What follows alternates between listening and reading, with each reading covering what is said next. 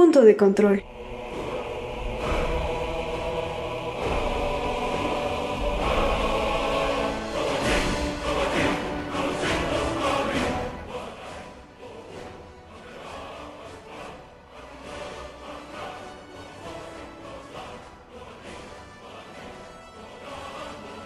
Hola, buenos días, buenas tardes o buenas noches. Esto es Punto de Control, un podcast sobre videojuegos. Como todas las semanas, yo soy Gamaluna. Yo soy Eduardo Zamudio. Yo soy Conrado Matus. Un gusto y un placer estar aquí con ustedes nuevamente en este espacio. Y pues el día de hoy tenemos un tema bastante interesante del cual queríamos hablar, creo que desde antes de que existiera el podcast mismo, porque es un tema en el cual yo entré tarde, pero ha sido el centro de muchas conversaciones y de muchas pláticas y de muchas discusiones a lo largo de muchos años eh, en ese círculo llamado punto de control. Eh, ¿A qué me refiero específicamente? Me refiero a uno de los juegos más queridos, más amados, de los que más han tenido presencia en YouTube a lo largo de todos los años, porque grandes personas, grandes estrellas de el fenómeno youtuber estuvieron dentro de este mundo también. Estuvo dentro de reviews, estuvo dentro de eh, reseñas de computadora, de consolas, de en todos lados. Y es uno que a pesar de que este año cumple 10 años, a pesar de que este es su décimo aniversario, sigue siendo relevante gracias a todas las personas que se dedican a hacerle mods y modificaciones todo el tiempo, todos los días, para hacerlo cada vez mejor y más real que la realidad que estás viendo en este momento con tus propios ojos. El día de hoy vamos a hablar de The Elder Scrolls 5 Skyrim, uno de los eternos de, de este podcast uno de los eternos que siempre mencionamos y que siempre es tema de ejemplo o em, comparación con otros mundos. Y bueno, me gustaría obviamente empezar hablando sobre este podcast, pero creo que yo no soy el indicado. Por eso vamos a ir con el experto, con uno de los más grandes conocedores de Skyrim en este podcast, uno de los que ya se lo ha pasado mil veces, de mil maneras distintas, con mil roles distintos. Señor Sam, el micrófono es todo tuyo. Preséntenos un poco de qué es Skyrim, y por qué es tan bueno a pesar de que ha pasado ya una década de su lanzamiento. Ok, hay que decir primero que de hecho The Elder Scrolls no es para nada una saga nueva. En realidad el primero eh, The Elder Scrolls Arena salió en 1994. Después vino el 2, el 3, algunos otros que no son numerados pero que sí tienen. Y más o menos todo comenzó a tomar un giro bastante inesperado y a entrar en los reflectores con The Elder Scrolls 4 Oblivion. Oblivion marcó mucho el precedente de lo que debería ser un RPG y la fórmula que les sirvió en Oblivion la perfeccionaron en Skyrim. Skyrim cuando se presentó todos evidentemente lo veían con muy buenos ojos, pero en cuanto salió, si me pidiesen definir ese juego de una manera, de, con una sola palabra, perdón, definitivamente elegiría la palabra enorme. Desde el día 1 resultó que era un juego increíble, o sea, es de esos juegos que ni bien has terminado de jugarlo, bueno, para decir, es muy complejo terminar de jugar Skyrim, o sea, puedes llevarte creo que 400 horas de partida, 500 horas de partida y no terminar el juego. Es más, el juego hay veces que no te permite terminarlo solo porque hay acciones que cancelan otras, pero eso es harina de otro costal. Y bueno, o sea, estás en ese punto donde ya llevas 300 horas y dices, quiero volver a iniciar a jugarlo. Eso me ha pasado a mí miles de veces. La primera vez que lo jugué, de hecho, le dediqué unas 200 horas de partida a Skyrim. O sea, ya era nivel 174, una cosa increíble y la gran, la gran, gran ventaja que tiene Skyrim sobre otros que lo ha hecho bastante competitivo a lo largo de este tiempo, pues son varias, pero yo creo que una de las más grandes, aparte de lo grande que es, es el hecho de que siempre es una partida diferente. Evidentemente hay cosas que son siempre lo mismo, la historia principal no cambia evidentemente entre entre la primera y segunda vez que la juegas, en el sentido de que las decisiones que se te van a presentar siempre son las mismas, eh, pues siempre hay misiones que vas a tener que hacer sí o sí, otras que seguramente, aunque sean secundarias o terciarias, te las vas a poder encontrar, pero hay muchos factores que, de aleatoriedad que hacen que Skyrim siempre se vuelva un juego único. Además, el hecho de que tú puedas escoger una raza con la cual jugar, puedas escoger diferentes roles, ya sean los predeterminados que, que te arroja el juego o los que crea la misma comunidad, que me gustaría hablar de ellos más adelante, pues te hacen que siempre, cada partida, aunque tomes la misma decisión, aunque tú quieras hayas escogido el mismo error, seguramente va a haber una variante, cuando menos pequeña, que va a hacer que tu juego sea totalmente diferente. No, por supuesto. Y creo que una de las palabras que buscas, al menos para describir este videojuego, es versatilidad. y la versatilidad se nota desde sus propias raíces, desde su propio desarrollo, porque si hacemos un poquito de memoria, el juego salió en noviembre de 2011, ya hace prácticamente 10 años, como lo mencioné hace un momento, y salió para PC, para PlayStation 3 y para Xbox 360. Sin embargo, Skyrim no se iba a detener en una generación. Continuó y actualmente hay versión para Switch, para PlayStation 4, para Xbox One y tiene compatibilidad con PlayStation 5 y con Xbox Series X y Series S. Entonces, si hablamos de versatilidad dentro del juego, también hablamos de versatilidad de formatos para poder disfrutarlo. Actualmente creo que es de esos juegos que se está convirtiendo en el nuevo Doom, que tratan de hacerlo correr cada vez en más eh, aparatos diferentes. De repente lo puedes ver en una calculadora, si en algún momento la tecnología lo va a permitir, o pues incluso lo vas a poder ver en un refri en unos cuantos años. Creo que es uno de los juegos que la comunidad abrazó, eh, amó y está convirtiéndose en uno de los portables más aclamados de todas las épocas, sobre todo porque tiene muchos mods y muchas otras cuestiones que hablaremos más adelante, pero cambia el tema de conversación. Conrado, tú nos habías contado que tenías un acercamiento relativamente cercano con él, pero que no estabas tan familiarizado como aquí nuestro compañero de, podcast Sam. Cuéntanos para ti qué te parece el juego, por qué te ha llamado la atención o qué es lo que más ha destacado para ti en estos últimos tiempos que has estado echándole un ojo a todo lo que es ese hermoso mundo de Skyrim en Tamriel, si no me equivoco. Cuéntanos. Mm, bueno, muy bien, te voy a decir que independientemente de las videoreseñas que vi aquí, Skyrim, para ser un RPG, déjame decirte que lo que más me atrajo de él no es que puedas escoger una clase si eres mago, elfo, nórdico, etcétera, sino que lo que me llamó más la atención es la influencia tan grande que tiene esto que es la toma de decisiones en el juego. O sea, desde una, desde una acción mal vista o bien vista, afecta en sí todo el entorno del juego. Si de por sí eres ladrón o así, los, los, los NPCs te van a empezar a cazar como tal y, o sea, tú estando libre por ahí, los NPCs te van a caer de sorpresa para querer tu cabeza. O sea, me atrajo porque de por sí una decisión fuera de lugar puede cambiar todo tu entorno. Y fíjate, una situación o una experiencia fuera de podcast que les comenté esto es cuando encontré el código descargable del juego completo de Skyrim a solo 100 pesos. Es lo que más me impactó. O sea, tan, tan bueno, en ese tiempo consideré que tan mal había envejecido ese juego, pero escuchándolos el juego ha envejecido de una manera tan digna en estos 10 años que la verdad no me lo puedo creer. No, claro, y es que hablábamos hace un momento que ahora creo que ya sale hasta en las cajas de cereal porque es un juego tan aclamado y tan recomendado entre la gente que se ha abaratado bastante, sobre todo en las ofertas que hay en invierno o en Black Friday o en algunas celebraciones en especial. Está casi casi regalado en todas las plataformas y creo que es una experiencia que debe disfrutarse. Yo lo compré me parece por 150 pesos o algo por el estilo, nuevo y sin duda ha sido una muy buena experiencia. Y hablando de experiencias, Sam mencionaba algo que era un poco eh, el núcleo de esto, de este juego, ¿no? Al ser un RPG, o sea, un juego de rol, puedes tomar diferentes posiciones sobre cómo va a enfrentarse a la aventura tu personaje, ya sea por la raza que escoges, por los atributos que le das, por las maestrías que le estás asignando en cuál es el mejor y en cuál no es tanto, cuál estás dejando un poco de lado. Pero no solo están los que el juego te permite, sino los que, como tú mencionabas, Sam, ha creado la comunidad. O sea, se ha metido de, de fondo, de lleno para poder hacer un lore en el cual está muy, muy, muy en primer nivel la, la historia detrás de un personaje que se crea, pues, básicamente en el minuto en el que empiezas a jugar, pero que ya hay historia detrás de él. Ya hay eh, familia, ya hay este, creencias, ya hay ideales, está todo eso. Yo en lo, en lo particular, la única partida que tengo ahorita que ya va más allá de 200 horas es un callita, o sea, un felino humanoide.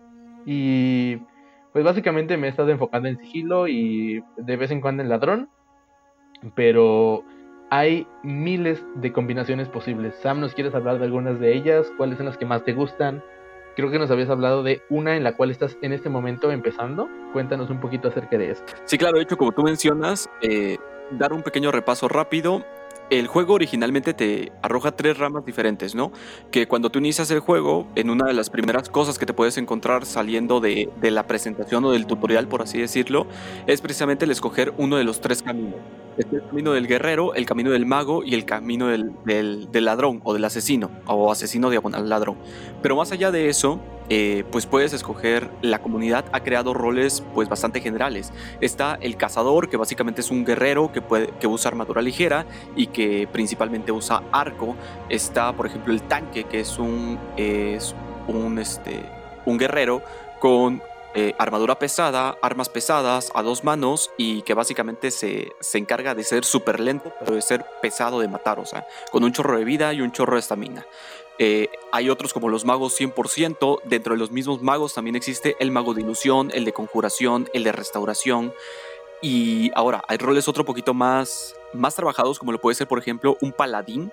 Un paladín, para los que no sepan, es un guerrero en cualquiera de sus variantes, pero tiene, la venta tiene el adherido de que pues tú cada vez que juegas tienes que hacer cosas únicamente buenas. O sea, tú tratas de hacer todo tratando de convencer a los dioses y de servirle a los dioses como que te vuelves un emisario de los dioses. Entonces, cuando tú juegas con paladín, si alguien te solicita ayuda para, no sé, limpiar una mina, para encontrar un objeto o para hacer algo que no sea ilegal, tú tienes que ayudarlo. O sea, quita la misión que estás haciendo en ese momento y te pasas con esa persona. ¿Por qué? Porque es tu deber como paladín. Si alguna deidad dentro del juego te... Eh, solicita que hagas algo, igual, mientras vaya como que en, el camino moral de lo bueno, pues lo haces inmediatamente, dejas de hacer lo que sea que estás haciendo y lo pones a hacer. Ahora, hay roles mucho más trabajados, como por ejemplo el que estoy llevando eh, en la partida del día que estoy jugando ahorita, que de hecho decir que iniciar ya creo que ya no tanto, ya voy en el nivel 37 y lo que sí apenas estoy iniciando eh, la, partida, la historia como tal. Me dediqué las primeras horas, las primeras básicamente 10 horas de juego a estar leveleando lo más posible, sobre todo porque en niveles, entre más va subiendo de nivel, mejor se va volviendo un poco más la experiencia porque los combates se vuelven más complicados, tienen más vida los enemigos, etc, etc, etc. En fin, por primera vez quise jugar con un argoniano. Un argoniano es básicamente un reptil humanoide eh, pues en tamaño grande, ¿no? O sea, imaginémonos esta imagen del reptil humanoide que todos tenemos en la cabeza, yo creo. Es un argoniano. Yo cuando veía algo sobre roles de los argonianos, la mayoría te decían, es que los argonianos son muy buenos para ser asesinos. O sea, y veía que muchos venían como que muy marcados con asesinos. Entonces yo dije, uno, quiero hacer un argoniano que no sea un asesino, y dos, quiero darle una historia mucho más profunda, que al fin y al cabo esta historia la voy a conocer yo únicamente y las reglas que me estoy imponiendo me las impongo únicamente yo. Pero me hace dentro de mi mente crear un, tejer una historia bastante, bastante más compleja de lo que puede llegar a ser. Mi personaje se llama Argos. Argos el Argoniano. ¿Por qué? Porque a su padre le parecía gracioso llamarlo Argos. Argos el Argoniano. Y que rimaba como para que si en algún momento le llegaban a hacer una canción, pues se pudiera dedicar a, eh, pudiera ser gracioso o pudiera tener cierta entonación. Argos nace en una cuna del gremio de los asesinos, de hecho de la Hermandad Oscura, y perteneciente también al gremio de ladrones. Entonces, la familia de Argos, su padre y su madre, vienen precisamente de esto, su madre del gremio de ladrones y su padre de la Hermandad Oscura tienen a sus hijos, ellos escapan de, Ciénega, eh, de la Ciénega Negra, también escapan de Skyrim, se van de hecho a alguna de las penínsulas de Morrowind. Tienen a sus hijos ahí, a Argos y a su hermano. No le puse nombre a su hermano, mil disculpas. Y entonces ellos se comienzan a criarlos. Y cuando comienzan a criarlos se dan cuenta de que ya no quieren esa fama para su familia. O sea, quieren que sus hijos no sean como ellos. Que no tengan que estar viviendo escapando de la ley. Que puedan tener un modo honesto de vivir. Y sobre todo que puedan llegar a tener una familia bonita en un lugar bonito y casarse, ¿no? Entonces el padre de Argos los comienza a entrenar a Argos y a su hermano para poder este para prepararlos para que regresen a Skyrim y pongan en alto el nombre de su familia mediante... Eh, durante ese entrenamiento, el padre de Argos muere de una, enfermedad, de una enfermedad. Sí, ya sé que los argonianos normalmente no se enferman, pero eso también le da un poco de lógica. Cuando se enferman, se enferman de verdad. Su padre muere y su madre los envía con la poca fortuna que tienen a su hermano y a él a Skyrim. Entonces Argos llega a Skyrim y precisamente víctima de toda esa discriminación que existe hacia los argonianos y hacia los callitas con los estereotipos que tienen, pues su hermano muere en una este, estampida por parte de bandidos. Argo se queda solo y decide cumplir el máximo sueño de su padre y es redimir tanto a su raza como a su familia. Por ende se convierte en un paladín que está 100% convencido de que él, uno, puede salvar al mundo y dos, puede redimir a toda su familia. todo eso me sirve a que cuando yo inicié, como estoy jugando en PC, usando la consola de comandos, desde el momento 1 me subí 500 puntos de habilidad en lo que es herrería, porque el padre de Argos era herrero, entonces le enseñó ese tipo de cosas. Que ojo, 500 puntos no afectan prácticamente nada, no te llega ni a subir medio nivel, pero el punto es de que está ahí, ¿no? En una mano, en armadura pesada, y no es cierto, en una mano, en bloquear, y básicamente en esos tres atributos son los que le subí.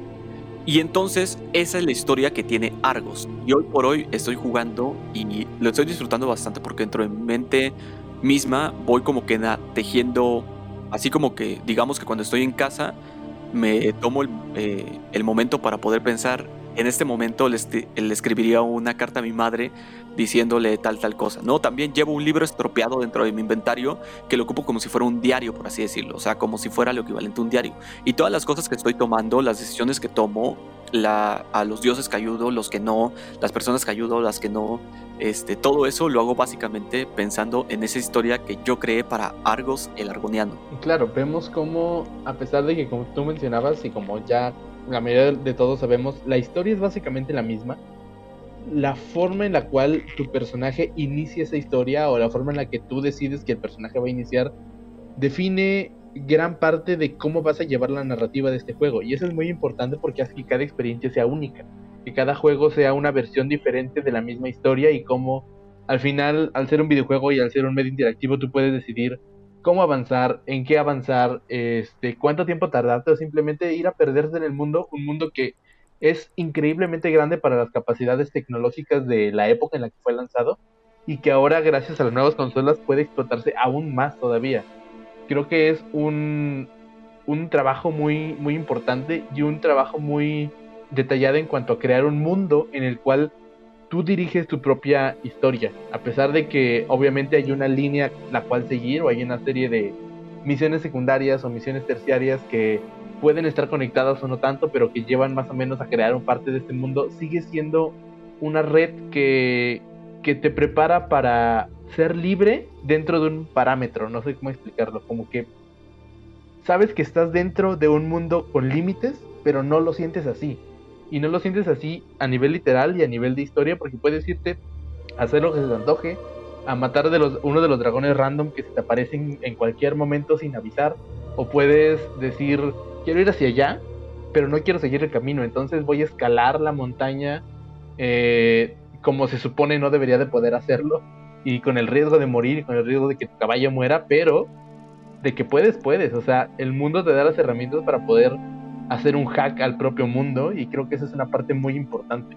Conrado, no sé si tú en alguno de los gameplays que has este, observado te has dado cuenta de esto, en cómo el mundo puede ser ah, utilizado a tu favor por razones que ni, siquiera los propios desarrolladores han, han esperado o esperaban hacerlo en algún momento, o algo que te haya llamado la atención de este enorme paisaje en el cual puedes desenvolverte de la forma que más te plazca. Bueno, déjame decirte que primero lo que acaba de contar este Eduardo, la verdad me quito el sombrero. Es que una cosa es la toma de decisiones aquí y él prácticamente se labró un camino, labró un destino y un inicio incluso trágico, discriminatorio para su personaje.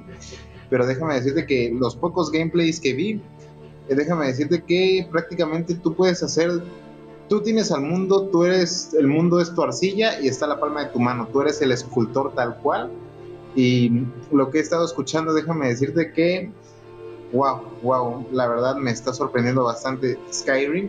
Yo la verdad después de esto voy a revisar mi, mi store y voy a tener que descargarlo para poder iniciar un propio camino. Pero antes de eso, déjame decirte que algo referente a lo de las razas y los tipos de, ya sea maestría de magia, maestría en ataque, yo la verdad no domino mucho eso porque los pocos RPGs que he jugado tengo la, costumbre de siempre elegir guerrero o caballero. No soy muy habilidoso con magos o ese tipo de cosas. Siempre me baso nada más en ataques con espada. Es, una opción completamente comprensible, pero es la magia del juego que te permite conocer muchas facetas que tal vez no estás tan acostumbrado a experimentar y que tal vez te terminen gustando. Creo que es un lugar perfecto para poder experimentar y pues irte a, lo que se te antoja. Pero bueno, creo que historia y cómo llevamos más o menos este camino de por dónde recorrer y con qué personaje es una de las partes que más que explicarlo tenemos que experimentarlo en carne propia para poder saber el alcance de esto.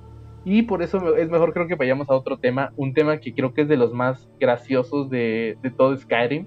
Y es que el juego salió con bastantes bugs y hay muchos que todavía siguen siendo parte de la versión más nueva.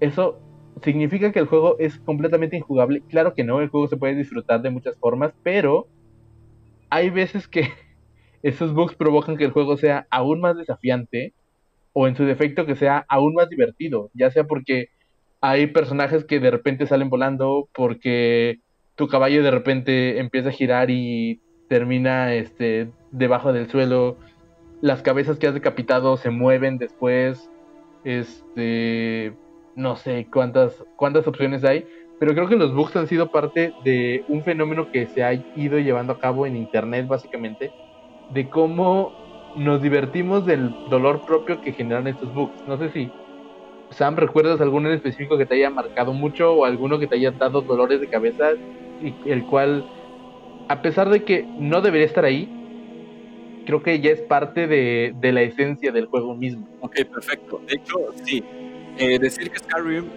madre mía, o sea, creo que es de los juegos con más bugs que han existido en la historia. Hay que admitirlo, es enorme. Era normal que tenga eso. Y hay que decirlo, con el tiempo se han reparado muchos, muchos de esos bugs. En este momento voy a hablar, yo creo que de tres. Uno que es muy bueno, uno que es muy bueno, pero te puede salir el tiro por la culata, y otro que es literalmente esos, de esos bugs que se llaman arruina partidas, literalmente. Vamos a comenzar con el que es muy bueno. Hay un bug eh, diagonal glitch que este, puedes usar donde haces básicamente pociones que hacen que tus armas cuando tú las mejores resulta que pues una daga, o sea, una daga que tiene la menor cantidad de ataque del juego, después de mejorarla con la poción que acabas de hacer, pueda matar un dragón a 100.000 dragones poniéndolos en fila de un solo golpe. De esas, de esas armas que literalmente pueden con todo, matas a todo, o sea, a tus mismos compañeros que prácticamente son inmortales, los matas de un solo golpe.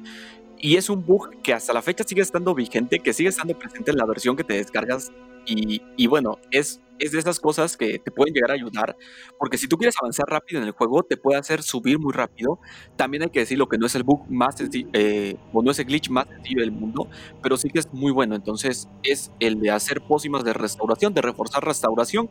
Pueden buscarlo en YouTube, van a encontrar mil tutoriales de cómo se hace. Y bueno, si quieren jugarlo y quieren arruinar su partida, porque eso es lo que van a hacer, pues pueden hacerlo y pueden crearse un set de armadura que básicamente no haya Dios que los mate. Dos, uno que es muy bueno, pero que puede salir muy mal, y te lo digo porque yo lo uso. Bueno, yo lo usé en algún momento, creo que en las primeras dos, tres partidas que jugué. Y es básicamente en uno donde te encuentras algunos cofres ocultos, o bueno, en este caso, sales de, de las texturas, te metes en el inframundo del juego, por así decirlo, y te encuentras un cofre que básicamente se rellena cada 48 horas. O sea, es dinero infinito sin que tengas que meter ningún comando ni nada. O sea, lo puedes hacer en consolas, en cualquier consola, sin ningún tipo de problema. ¿Cuál es el detalle con esto? Que después de que salgas de este bug, aunque te salgas, aunque hagas lo que hagas, cargues partida, lo que sea, esa partida se queda bugueada toda la vida y siempre que te alejes de la ciudad donde puedes encontrar ese cofre que es Carrera Blanca, o sea, si te alejas un poco de la ciudad caminando, se pete el juego, o sea, se cierra literalmente siempre, sí o sí. ¿Qué tienes que hacer? Desde Carrera Blanca, eh, si quieres, puedes salir y de ahí tienes que viajar rápido a, cualquier otro lado. Pero si te acercas como a 200 metros de la entrada de Carrera Blanca, otra vez va a petar el juego y así toda la existencia. Y el tercer bug del cual me gustaría mencionar, que creo que ya es alguno del que me he quejado, sobre todo contigo, Gama, fuera de podcast, es uno arruina partidas, porque es básicamente, hasta la fecha también suele pasar todavía, y es el hecho de que puede que Alduin es uno de los jefes finales más importantes del juego, si no es que el más importante del juego, y Mirak, el jefe final más importante de, eh, el DLC de Dragonborn. Y es que básicamente hacen que sean inmortales. O sea, literalmente, que no importa cuánto los golpees, no importa lo que les haga, no se les va a bajar ni un solo golpe de vida. O sea, ni siquiera va a aparecer su barra de vida, con eso te digo todo. Entonces, es muy común que te pase, a lo mejor te pasará en el 25% de las partidas que juegues. Y si no guardaste partida poco antes, ah, porque hasta eso, justo antes del combate se guarda partida, entonces si no tuviste la delicadeza de guardar otra partida, sobre todo estando en consola, puede que se sobrescriba tu juego y que literalmente tengas que perder tu partida de 200 horas, de 100 horas, de 5 horas, de lo que sea, porque Alduin o Mirak no pueden morir, entonces estás destinado a un bug constante de eh, revivir, morir, revivir, morir. Entonces son los, creo que son los tres que te puedo mencionar creo que uno de los que me he encontrado y me parecen de los más molestos, al menos para mí, es uno en el cual literalmente las direcciones están completamente erróneas. Quiero decir que te marca que la misión está en Carrera Blanca y llegas y resulta que te está marcando justo en una pared que es eh, pared dura y vas al otro lado de la pared y te regresa y te dice que es adentro y entras y te dice que es afuera. Entonces como que el, marcador de la misión está justo en esa pared, pero en esa pared no hay nada. Y tienes que andar buscando por todo el mundo y es un poco molesto la verdad. No sé si soy el único que le ha pasado o si es algún error mío. No sé cuál es el problema, pero gracias a ese bug he podido descubrir muchas cosas que no sabía que estaban ahí. Creo que he podido eh, encontrar cofres, encontrar enemigos, encontrar muy buenas armas, este, y he podido pues explorar el mundo, explorar el mundo buscando algo que tal vez no está ahí, pero encontrando otro. Dije, como es el meme de buscaba cobre y encontré oro, más o menos lo mismo. Creo que me ha obligado a buscar en lugares donde no habría ido por mi propia cuenta y pues es bastante interesante. Además, creo que así como que regresas un poco a, la vieja escuela de escuchar a los NPCs que te dicen, no, es que está en esta ciudad que recuerdo que era así y estaba al lado de no sé qué. Entonces como que te vas dando una idea y dices, ok, entonces en vez de guiarme por la flechita de la misión, pues voy a tratar de encontrar un punto que tenga estos elementos en común y cosas por el estilo. Y es mucho más satisfactorio cuando encuentras ese lugar que tanto habías eh, buscado y no habías podido encontrar. Creo que es uno de los bugs que más me gustan. Los otros creo que también son muy buenos cuando vas cabalgando y bajas del caballo y de repente el caballo empieza a flotar y empieza a dar vueltas y de repente ves que se va volando y nunca regresa a tu caballo o tienes que ir por él hasta quién sabe dónde ya tiene la, tiene muy poca vida y cualquier golpe de dragón lo mata o cualquier golpe de cualquier enemigo lo mata creo que son cosas que aprendes a manejar y a tolerar y más o menos puedes ir em, esquivando esas opciones de bug para pues no perder tu partida no para no perder algo importante para no tener esa frustración una y otra vez. Esto me lleva a otra cuestión, que es los mods que los mismos usuarios han creado para este eh, hermoso videojuego. Porque hay de todo. Hay mods que te permiten mejorar los gráficos, mejorar las batallas, mejorar las animaciones, casarte con cualquier personaje, eh, mejorar este, la, eh, las animaciones de clima, hacer que sea más real, que mueras de un golpe, que tengas trajes que realmente no existían en el juego y ahora te lo puedes poner como la skin exclusiva de Link que estaba en Skyrim para Nintendo Switch y que ahora lo puedes tener en PC porque pues en PC puedes tenerlo todo si sabes dónde buscar. Creo que es una comunidad que se ha visto bastante amable con este juego y con todas las actualizaciones que están recibiendo, ya no de la propia empresa, de Bethesda, sino de la comunidad que está alimentándolo y haciéndolo crecer todavía más, al punto de que ahora hay muchos juegos que se ven peor que Skyrim modeado. Y eso es algo bastante interesante. Conrado, no sé si tú has visto alguna de estos gameplays o alguna de esas experiencias que son completamente diferentes a la original y cómo un trabajo hecho por fans para fans puede hacer que un juego sea completamente nuevo, sea completamente diferente? Bueno, primero entre los mods o los glitch, bueno, te voy a decir que los glitch en los juegos siempre han existido, nunca va a existir un juego 100% perfecto, pero he de admitir que, como dijeron, tanto tiene sus cosas favorables como desfavorables como por decir, un glitch puede ser tanto gracioso o puede ser irritante algunas veces, porque cuántas veces no hemos visto a nuestro personaje ir en caída libre de repente, o que algunos personajes se distorsionen de la nada, o sea, o incluso esos errores de renderizado, incluso en las montañas. Eso es lo que acabo de ver en uno de los videos breves que vi de reseñas de Skyrim, que es el error más común que hay cuando escalas a lo profundo y ves los errores de renderizado en las montañas Y referente a algunos mods que se meten por ahí, ya sea por los fans, tienen razón. En otros juegos, no solo de Skyrim, he visto mods que dicen meter los fans y a veces superan incluso el producto original porque incluso ese mod puede ser usado infinidad de veces, este, como por ejemplo mods, como dijiste, de trajes únicos, mods dinero infinito, etcétera, etcétera, pero de por sí aceptémoslo, aunque sean malos tanto bugs, glitches y mods, este, le ponen, le ponen sabor al juego, le ponen sabor al caldo, como decimos la mayoría de las veces y la verdad es algo muy favorable y muy divertido a la vez. Señor Sam, ¿usted cuál es su... ¿Usted ha tenido alguna experiencia, eh, amigo, tú has tenido alguna experiencia con los mods? ¿Has probado algo de ellos ahora que estás jugando en la poderosísima PC Master Race? ¿O simplemente te has dedicado a la experiencia clásica que tuvimos en consolas, simplemente un poquito mejorada para la versión de computadora? Mira, de hecho, eh, sí he probado algunos mods en específico. No aquellos que afectan grandes cosas, hay que decirlo.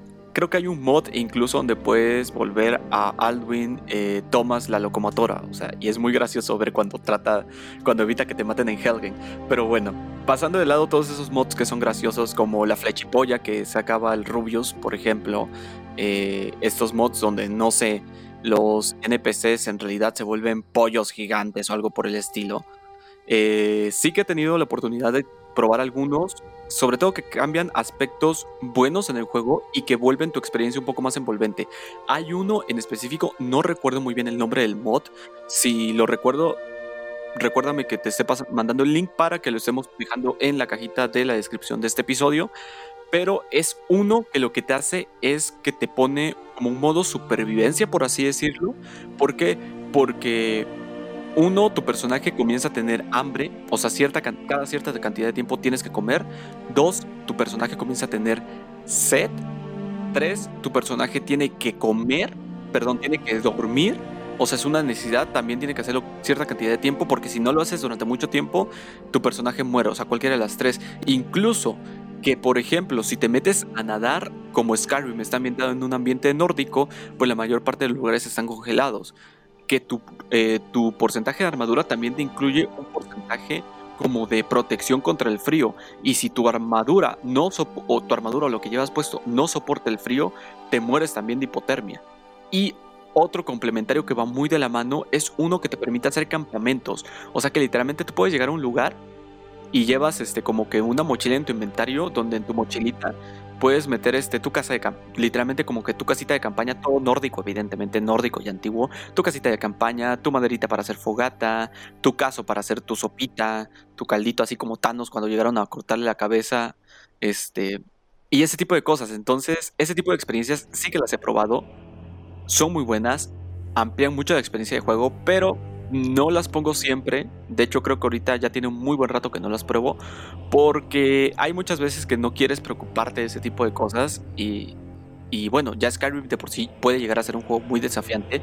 Ahora, hay literalmente cuevas que te pueden tomar dos, tres horas eh, revisarlas todas. Entonces es muy, pero muy molesto el hecho de que tengas que quedarte dormido en un lugar en el medio de la cueva y que no puedas porque hay enemigos cerca o que no está el espacio suficiente para que montes el campamento o que no encuentras una cama, que no tienes comida, que resulta que encontraste ese objeto que tanto buscabas o algo por el estilo, no tienes comida en ese momento y te mueres porque no pudiste comer y te metes en otro bug, bug interminable de que no puedes irte porque no tienes estamina suficiente, porque no has comido y tampoco puedes hacer sobrevivir porque tampoco tienes.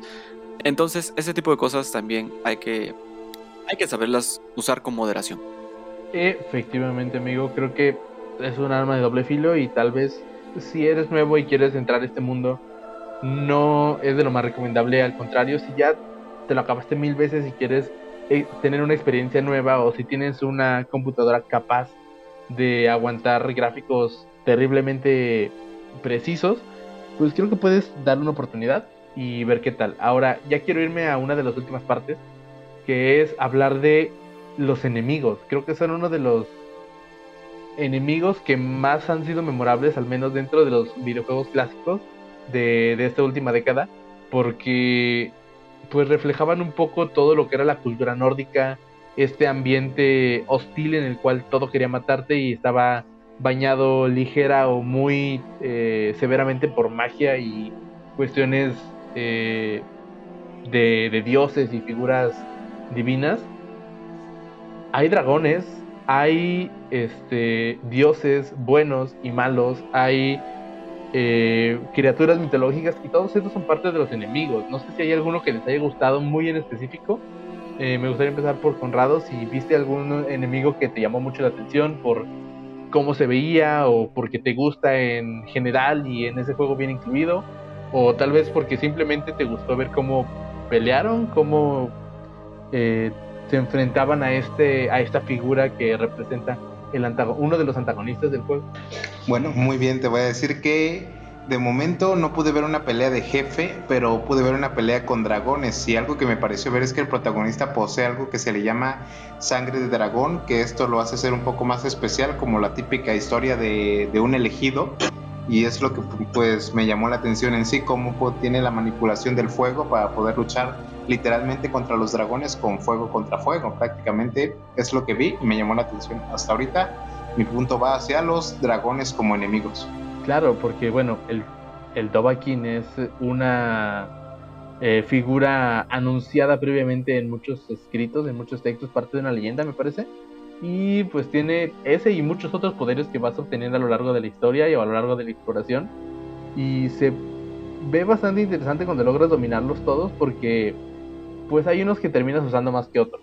Al menos en lo particular creo que tenía mis favoritos dependiendo del enemigo y dependiendo de eh, el rol en el cual estás jugando y creo que se presta mucho a, como tú mencionas, a esta relación de tener un personaje con un poder en específico y cómo puedes combatir a otras figuras mucho más grandes simplemente por el poder que llevas contigo. Sea, no sé, no sé si tú tengas algún enemigo que te haya marcado especialmente o alguno que te haya gustado sobre todo los demás, que no sea Alduin, porque Alduin es un dragón con un nombre raro. No, es cierto, si quieres dimensionarlo porque creo que su, su, lucha es bastante interesante. Ok, primero voy a dividir mi comentario en dos puntos. Quiero mencionar algo porque no quiero terminar este podcast y no haberlo mencionado. Serana. Literalmente Serana creo que es el mejor personaje secundario que puede existir en el juego. O sea, literalmente después de tu personaje, no hay otro personaje que pueda interactuar de la misma manera como lo hace Serana. Literalmente, la inteligencia artificial de, este, de esta mujer tan, tan, tan, tan, tan, tan, tan, tan, tan, tan, tan, tan, este, es tal que, por ejemplo, si tú vas a un, a una, un, un lugar donde haya como que un altar a alguno de los dioses que Serana admira o algo por el estilo. O sea, mientras tú estás haciendo alguna otra cosa, Serana llega y se hinca enfrente del altar y comienza a, rezarle. O por ejemplo, si hay una mesa de alquimia cerca, se pone a hacer alguna poción y cuando entras a su inventario está la poción. O sea, no solamente lo hace, está ahí la poción. Llegas a algún lugar que sea de una vista muy bonita y te dice, me alegra que estés aquí para verlo conmigo. O sea, Incluso hay algunos comentarios graciosos. Hay unas criaturitas que en uno de los. en el DLC de Dragon Ball. Cuando vas a. Ay, se me olvidó cómo se llama. ¿Cómo se llama la isla? Solstein, cuando vas a Solstein, te encuentras unos enanitos bien graciosos. Y Serana literalmente a veces les dice: eh, No voy a dejar que me mate un intento de criatura como tú. O sea, tiene ese tipo de comentarios tan buenos y tan graciosos y, o sea, literalmente cuando platicas con ella, te puede platicar toda su vida, te puede decir sobre los problemas que tuvo con su padre, sobre cómo tú eres la primera persona que se importa en todos sus 400 años de vida. Ah, porque Serana es una vampira. En cómo en sus 400 años de vida eres la primera persona que de verdad le importa su existencia. Y de verdad, Serana es como que es agregado que yo digo que sí o sí hace que te tengas que conseguir el DLC con el cual viene toda esta parte de los vampiros porque Serán es ese personaje que definitivamente una vez que lo encuentres como compañero, ya no vas a cambiar de compañero. Fin de mi comentario acerca de Serana, de verdad, adoro ese personaje. Regresando así con tu pregunta original, claro que hay un, hay un enemigo que, como lo detesto, lo detesto y lo amo al mismo tiempo, porque siempre que juego voy a matarlo y claro que sí, como de que no, voy a sufrir, sobre todo eh, porque primero, está en uno de los DLCs, en el DLC de Dragon Ball, en Soulstein hay una cabaña, hay una caverna donde tienes que conseguir el cráneo de este enemigo. Primero tienes que matar un chorro de cosas para poder conseguir el cráneo. Una vez que consigues el cráneo, no te dice qué hacer. Simplemente tú llegas a, un, a una cueva que también es bastante larga. Tienes que matar a un sinfín de cosas para poder llegar a la cueva. Y cuando llegas al patio principal, te encuentras una silla enorme, pero de verdad enorme. Y tú si tomas el cráneo y lo pones en esa silla, activas al personaje más difícil de todo, pero de verdad, de todo, todo el juego. Y uno de los más difíciles en toda la industria del gaming, me atrevería a decir. Sobre todo si lo estás jugando en dificultades altas y aunque tu nivel sea alto, te va a costar. Me refiero a Karstag. Karstag es el rey de los gigantes de hielo y ni siquiera te enfrentas a Karstag, te enfrentas a su fantasma. Pero el desgraciado, literalmente, no importa qué arma lleves, él va a recuperar su vida más rápido de lo que tú se la puedas quitar. Aparte de eso, cada vez que camina, genera una onda de hielo que está alrededor de él que te quita un sinfín de vida, o sea, literalmente algo absurdo de vida. Aparte, Karsak es inmune a los venenos, es inmune a las parálisis, a la mayoría de efectos mágicos. Karsak también es este, ah, está en un lugar muy pequeño para el tamaño en el que él está, entonces es muy fácil que te alcance estando al otro lado del escenario. Aparte, eh, en el escenario no hay lugares donde esconderte. ¿Qué otra cosa? ah, ah también te, eh, te genera enemigos muy molestos, o sea, que son cosas muy pequeñas y muy fáciles de matar, pero son muy molestos. Aparte de eso, eh, tiene un muy buen oído y una muy buena vista, entonces no te puedes esconder de él. Literalmente puedes pasarte, eh, hay tutoriales de 40, 50 minutos, una hora, más de una hora, donde van por Karstag y de verdad es un dolor de cabeza. Sobre todo si alguien ya lo ha jugado y no ha tenido la oportunidad de, matar a Karstag o nunca lo ha querido hacer, pues literalmente los invito a que lo hagan y que lo hagan en una dificultad elevada, en legendaria o por el estilo, porque en legendaria, Dios mío, en el legendario lo tienes que matar con arco, teniendo la arquería al 100, con el mejor arco que te puedas conseguir y usando siempre la discreción para que tu tiro sea por dos. Y aún así te va, vas a llevar fácil unas 3.000, 4.000 flechas matándolo, de las mejores que puedas conseguir. Y, pero la recompensa vale la pena, porque si tú lo matas, puedes invocar en tres veces durante toda tu partida, solamente tres veces en toda la partida, a Karstag durante 90 segundos mientras estés al aire libre. Madre mía, no hay otro enemigo, o sea, literalmente, si vas a matar a Karstag, puedes ir con cualquier otro enemigo, enfrentarte, invitarlo, Karstag lo va a matar. Y ni siquiera va a tardar, o sea, va a tardar como 30 segundos en matarlo. El enemigo que sea, o sea, ya puede ser Alduin, el jefe final del juego principal, ya puede ser eh, el jefe de, de Dragon Ball, ya puede ser el, el guerrero de Ébano, ya puede ser el que tú quieras. Karsak lo va a aplastar. O sea, prácticamente tú acabas de mencionar a la criatura enemigo más rotísimo de todo el juego de Skyrim. O sea, sí es lo que yo entendí. De esos personajes que no sabes cómo rayos odias, pero tampoco sabes cómo rayos. No, de esos personajes que no sabes por qué amas, pero definitivamente no podrías vivir sin él dentro del juego. ¿Estoy, estoy en lo correcto, mi querido amigo? Es correcto. Hay un motivo por el cual me hago sufrir cada vez que juego y cada vez que tengo el nivel suficiente. Porque siempre trato de enfrentarme a él teniendo un nivel cercano a 100. Porque Karsak de base tiene nivel creo que 96 o algo o 125, algo por el estilo. Y llega creo que hasta 150. Entonces es muy complejo llegar a nivel 150. Ya lo he hecho, pero es muy complejo. Entonces eh, no importa en qué nivel vayas, Karsak siempre va a estar por lo menos dos niveles encima de ti y tiene, ah, y aparte tiene este como perks colocadas, entonces eh, va a ser más complejo de lo que creen. Les voy a mandar un video, se los vamos a dejar en la parte de abajo de la descripción del episodio para que vean lo complejo que es matar a Karstars de verdad.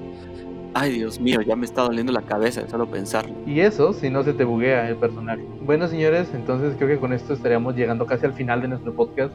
Solo me, quedaría, me quedaría preguntarles una última cosa más díganme una razón por la cual la gente que nos está escuchando y no ha probado Skyrim debería probarlo. Sam, empiezo contigo. Una razón, porque es muy barata para todo lo que te ofrece. Actualmente puedes encontrarlo a muy buen precio con todos los DLCs en prácticamente cualquier consola, ya lo dijo Gamaliel. Entonces puedes comprarlo, no te va a pegar en tu bolsillo y ten por seguro que te va a ofrecer muchas cosas. Y si no te gusta, pues bueno, lo puedes simplemente dejar y no te va a doler tampoco porque seguramente te costó como 100 pesos, 150, 200 pesos. Además, es una mucho mejor experiencia de lo que pudiste haber jugado hace muchos años porque hay muchas cosas. Si no estás seguro incluso de que quieras jugarlo, ¿no? Te recomiendo que veas el video de Dross porque Dross sacó dos videos acerca de Skyrim, uno donde dice que no le gustó y otro donde se arrepiente de sus comentarios de la semana y dice, ¿sabes qué? Lo que pasa es de que el problema es de que yo le dediqué dos horas a Skyrim y cuando Dross sigue jugando Skyrim se da cuenta de que es el gran juego que todos queremos. Tanto así que publica otro video donde se arrepiente de todo lo que dice el primer video. Entonces, velo a checarlo también y te digo, es muy barato y te ofrece mucho. Es, es el Xiaomi de los juegos. Calidad-precio, baby. Conrado, una razón para jugar Skyrim? Pues como bien lo hemos dicho desde el principio, es una experiencia envolvente tanto en la toma de decisiones como en la elección del atributo de tu personaje. O sea, vienes con la toma de decisiones desde que entras al juego. Y pues no se dice en balde las horas que te puedes pasar subiendo tus niveles, entreteniéndote o incluso este, mejorando tus atributos. La verdad, un, un RPG que vale mucho la pena porque este, lo que más vale la pena es subir la, el nivel a tu personaje, la verdad. Yo me he dedicado a otros RPGs y este no va a ser la excepción. Ahorita con todo lo que he escuchado en este podcast, mañana voy a revisar mi store y voy a comprarlo por seguro siempre y cuando me alcance los puntos acumulados. Si quieren todavía otra, este, otro motivo por el cual pueden jugar Skyrim, yo les diría que es uno de los juegos que más rápido te atrapan y más fácil logran este, engancharte a un juego porque no dependes del juego para jugar. Bueno, es muy difícil explicar esto, entonces voy a reformular. La forma en la cual tú juegas, tu gameplay, no está definido estrictamente por el juego. Tú puedes decidir si vas a usar espadas largas, espadas, espadas a una mano, espadas a dos manos, si vas a usar arcos, si vas a usar magia, si vas a usar este un sinfín de opciones. Puede ser vampiro, puede ser hombre lobo, puede ser muchas razas. Las razas pueden convertirse en cualquiera de estas dos especies que ya mencioné. Entonces hay muchos motivos para jugarlo, muchas formas de explorarlo. Y si no quieres gastar, Skyrim está ya en Xbox Game Pass para consola y próximamente va a estar también para Xbox Game Pass en PC. Entonces puedes jugarlo por una suscripción de 3 meses a cambio de 10 pesos si eres la primera vez que contratas o en 169 si pues contratas por segunda, tercera, cuarta, quinta vez. Y pues yo se lo recomiendo porque no solo vas a tener ese juego para disfrutar, sino también vas a tener muchos otros. Es una oferta ganar, ganar, no le encuentro fallas. Creo que con esto llegamos al final. Obviamente nos quedamos con muchas cosas de las cuales decir, muchas cosas de las cuales hablar, muchas cosas que decir y muchos comentarios que todavía podemos guardar para otro episodio porque sin duda hay mucho contenido para poder sacarle carnita a, este, a esta entrega de Bethesda. Esta entrega que ahora es propiedad de Xbox, pero que pues marcó un marcó la historia de los videojuegos en todas las consolas que estaban actualmente en el mercado. Tenemos música, tenemos cultura nórdica, tenemos dragones, tenemos RPG, tenemos este diferentes razas. Hay mucho de dónde sacar y seguramente vamos a volver a hablar de él punto de control. Nosotros vamos a un pequeño corte y regresamos para nuestra muy querida sección de spam.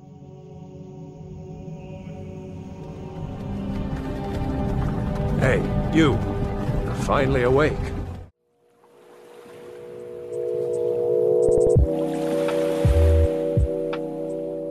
Bueno, gente, ya estamos de regreso. Ya hablamos de este maravilloso juego que fue The Elder Scrolls 5 Skyrim.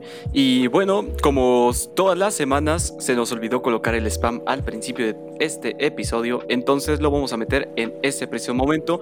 Ya saben que pueden seguirme en mi página de Facebook. Estoy como Eduardo Semudio. De todos modos, el link, como siempre, está en la parte de la descripción de este episodio. Aparte, pueden irme a seguir en Instagram, donde también hago algunas actualizaciones. No me estoy metiendo tanto últimamente en ello. Si quieren de verdad recibir contenido diario, chequenlo mejor en mi página de Facebook, pero también síganme en Instagram como arroba samudio-senpai, porque como siempre es el nombre más formal que puedo encontrar para mi Instagram. Y dime Conrado, si alguien quiere escucharte, ¿dónde te puedo buscar? A mí me pueden encontrar en YouTube como The Crow Fanfics, también en Facebook tengo mi propia página que no le he subido contenido, pero prometo y perjuro poder subirle pronto mi primer video. Y también pueden encontrarme en Xbox como Dragon Inglés 124, que de por sí es un gamer que no me gusta tanto. También pueden encontrarme en Instagram como The Crowfix. Y por último pueden encontrarme en Wattpad como arroba Shadow Assassin. Así es. Ok, perfecto, gente. Vayan a seguir también a Conrado. Y como siempre, ya saben que Gama maneja el spam tanto de lo suyo como de este podcast. Gama, por favor. Claro, amigo, muchas gracias. Solo para recordarles que Punto de Control tiene su página en Facebook como Punto de Control. Obviamente, estamos en Instagram como arroba Punto de Control Podcast y en Twitter como arroba Punto de Control P porque Twitter no me dejó poner la palabra podcast completa. A mí me encuentran en todas las plataformas de gaming y en redes sociales como Gama Luna23 si quieren jugar, si quieren seguirme, si quieren tener información de la página y del podcast, no solo a nivel editorial, sino a nivel personal, pues ahí pueden echar un ojo de qué viene, qué estamos buscando, qué estamos jugando y todo lo demás. Muchas gracias por escucharnos, creo que con esto llegamos al final y pues no me queda nada más que agradecerles a ustedes dos por acompañarme una vez más y a ustedes público por escucharnos, mis queridos, eh, bueno, nuestros queridos escuchas, muchas gracias por todo, en serio. Sin nada más que agregar, yo fui Gamaluna. Yo fui Dardo Zamudio. Y yo soy Conrado Matus. Este es mi punto de control. Hasta luego.